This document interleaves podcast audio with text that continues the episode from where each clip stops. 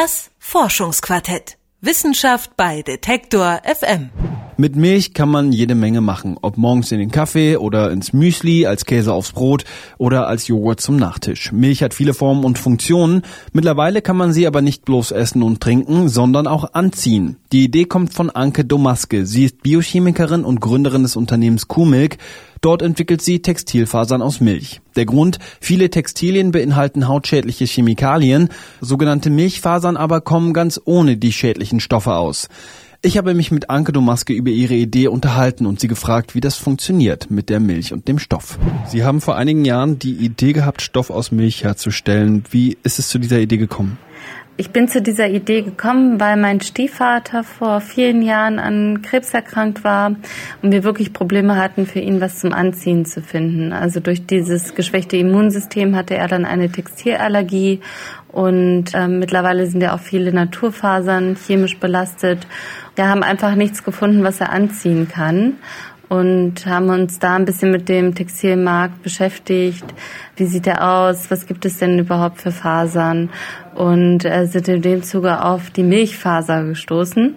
Die gibt es auch schon seit den 30er Jahren. Also diese Idee haben wir jetzt nicht neu erfunden. Aber das Problem war leider auch da, dass äh, dieser alte Prozess sehr äh, chemielastig war. Man brauchte auch Formaldehyd, um die Faser stabil zu bekommen. Und es war auch ein sehr aufwendiger Prozess, der auch nicht nachhaltig war. Und ja, wir haben dann einfach gesagt, das muss man doch irgendwie besser machen können und haben dann einfach angefangen. Und wie kann man sich das vorstellen? Die Milch, die landet bei Ihnen jetzt nicht mehr im Kaffee, sondern die geht direkt in den Stoff. Ja, also viele sind ja erstmal überrascht, wie man überhaupt aus Milch, was ja eine Flüssigkeit ist, eine Textilfaser herstellen kann. Und man muss sich das so vorstellen, wenn die Milch sauer wird, dann trennt sich ja die Molke von dem Feststoff, das ist ja das Protein aus der Milch. Äh, man kennt das, wenn die Milch sauer ist, dann schwimmen ja oben so weiße Flocken. Und wenn man die Molke dann abschöpft, dann hat man einen Quark und das trocknen wir dann zum Eiweißpulver und geben das in eine Maschine, da kann man sich eine Nudelmaschine drunter vorstellen. Zusammen mit Wasser knetet das dann alles zu einem Teig und am Ende hat man halt eine Lochplatte, wie man das auch von der Nudelmaschine kennt, aber mit so feinen Löchern, dass man die schon gar nicht mehr sehen kann und deswegen kommen da keine Nudeln, sondern feine Textilfasern raus. Und für uns ist halt wichtig, dass wir aber kein Lebensmittel einsetzen, sondern es werden über zwei Millionen Tonnen Milch jedes Jahr allein in Deutschland entsorgt, weil die nicht zum Lebensmittelverzehr geeignet sind. Also wir sprechen da noch nicht mal von dem Milchsee, was viele denken. Wir verwerten das halt zu einem neuen Rohstoff und ja, anstatt dass man es wegschüttet, sagen wir, sollte man es doch lieber anziehen. Mhm. Die Textilindustrie, die ringt schon lange damit, dass man sich von gesundheitsschädlichen Stoffen oder Produktionstechniken verabschiedet. Sie haben das ja eben auch erwähnt. In Ihrem Fall war das ganz persönlich ein Problem. Bieten Sie jetzt mit Ihrem Stoff dafür eine Lösung? Ja, das hoffe ich doch. Das ist natürlich ein langfristiger Prozess. Wir sind da auch noch dabei, sind jetzt gerade dabei, die ersten Produkte auf den Markt zu bringen. Aber wir haben das Glück, dass dann auch viele Hersteller, mit denen wir zusammenarbeiten, schon auch das verstanden haben, worum es geht und mit uns daran arbeiten, auch Lösungen zu finden, die also keine Chemie beinhalten soll. Aber wir sind da auf einem sehr, sehr guten Weg und äh, für mich persönlich soll es ja auch irgendwann mal dahin gehen, dass man wirklich auch eine Kollektion hat, die dann ähm, für Allergiker entwickelt worden ist, äh, wo man da speziell auch drauf geachtet hat, damit es für die auch letzten Endes wirklich auch mal eine Lösung gibt, weil das ist ja das große Problem. Äh, mittlerweile ist ja fast jeder zweite Allergiker und ähm, ist irgendwas, wo die Industrie gar nicht so drauf reagiert und das finde ich sehr schade und ich sehe da halt wirklich das Potenzial, dass wir da auch vielleicht eine Lösung bieten können.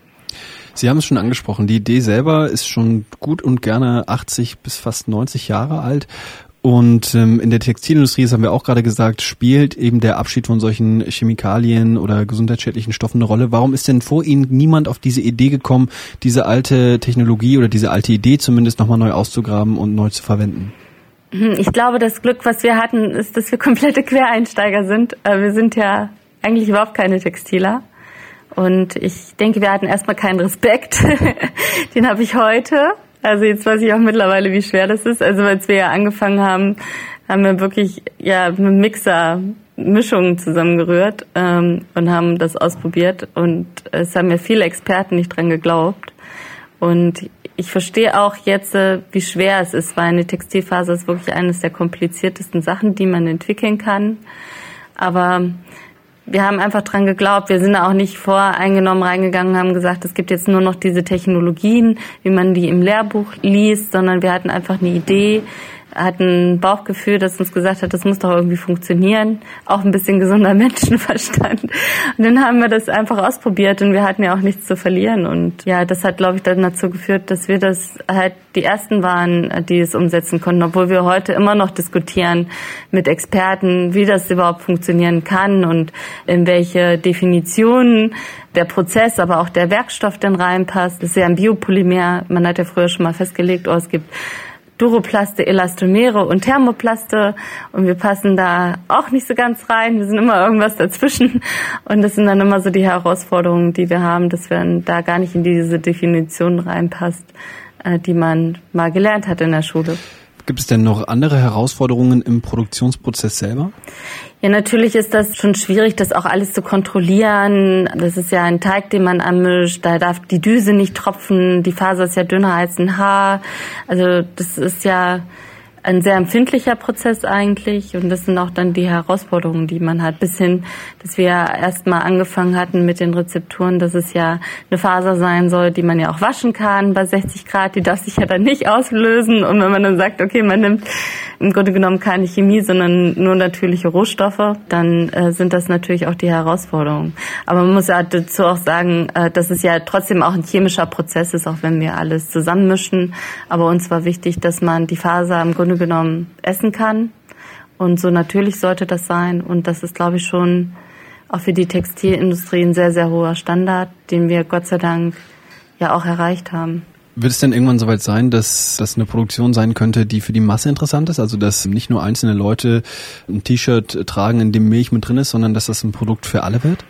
Ja, ich denke schon. Also natürlich ist das auch ein sehr langer Weg dahin und das äh, Potenzial ist auf jeden Fall da. Nicht nur, weil auch der Rohstoff da ist. Es ist ja ein weltweites Problem, dass Milch entsorgt wird. Allein hier in Deutschland die zwei Millionen Tonnen.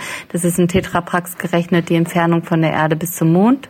Oder wir könnten ganz Amerika mit einem T-Shirt eindecken und wir kriegen immer die Frage, was passiert, wenn der Rohstoff ausgeht. Aber das ist ein weltweites Problem in den westlichen Ländern halt. Das geht sogar auch so weit, dass der Bedarf an Textilfasern gar nicht gedeckt werden kann. Jetzt muss man sich ja vorstellen, die Weltbevölkerung wächst. Unser Verständnis für Textil hat sich auch verändert. Man trägt ein T-Shirt nur 1,5 Mal noch und äh, somit kann eigentlich die Nachfrage schon längst nicht mehr bedient werden. Also wir wissen, dass ungefähr 6 Millionen Tonnen Textilfasern zurzeit fehlen auf dem Markt. Und somit muss man sich sowieso damit beschäftigen, weil das ist ein Problem, das werden wir für die Zukunft haben. Und äh, ich denke, dass wir auch nur einer der Pioniere sind, die dann halt auch einen Nebenstoffstrom aus der Lebensmittelindustrie nehmen und den halt zum Textil oder zu einem Rohstoff weiterverarbeiten. Wie geht's denn weiter bei Kuhmilch? Sie machen ja mittlerweile nicht mehr nur Stoffe, sondern Sie erzeugen auch andere alltägliche Gegenstände oder ähm, zumindest Nutzgegenstände mit Milch. Was ist da der Plan der Zukunft? Ja, also das Potenzial ist schon enorm. Also ich persönlich kann mir vorstellen, dass man sogar ein Haus aus Kuhmilch bauen kann, weil es ist ja letzten Endes ein Biopolymer und das bedeutet, die Faser ist also nur eine Formgebung davon, sondern man kann auch das Produkt in jegliche andere Formen bringen. Ne? Also wir haben auch schon Babybeißringe mal gemacht oder Urnen, Folien, Verpackungsfolien, die aber dann kompostierbar sind. Also da gibt es viele Möglichkeiten, wobei bei uns jetzt ja gerade der Fokus wirklich auf der Textilfaser liegt und das ist ja auch immer viel mit Forschung und Entwicklung verbunden und wie gesagt, die Wertschöpfungskette im Textilbereich, die ist halt auch sehr, sehr lang und das ist ja das, was man,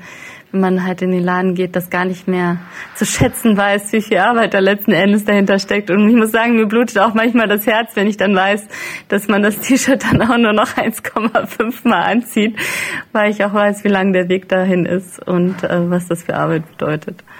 Das sagt Anke Domaske. Sie ist die Gründerin des Unternehmens Kuhmilk und sie hat mir erklärt, wie man aus Milch Kleidung herstellen kann. Das Forschungsquartett. Wissenschaft bei Detektor FM.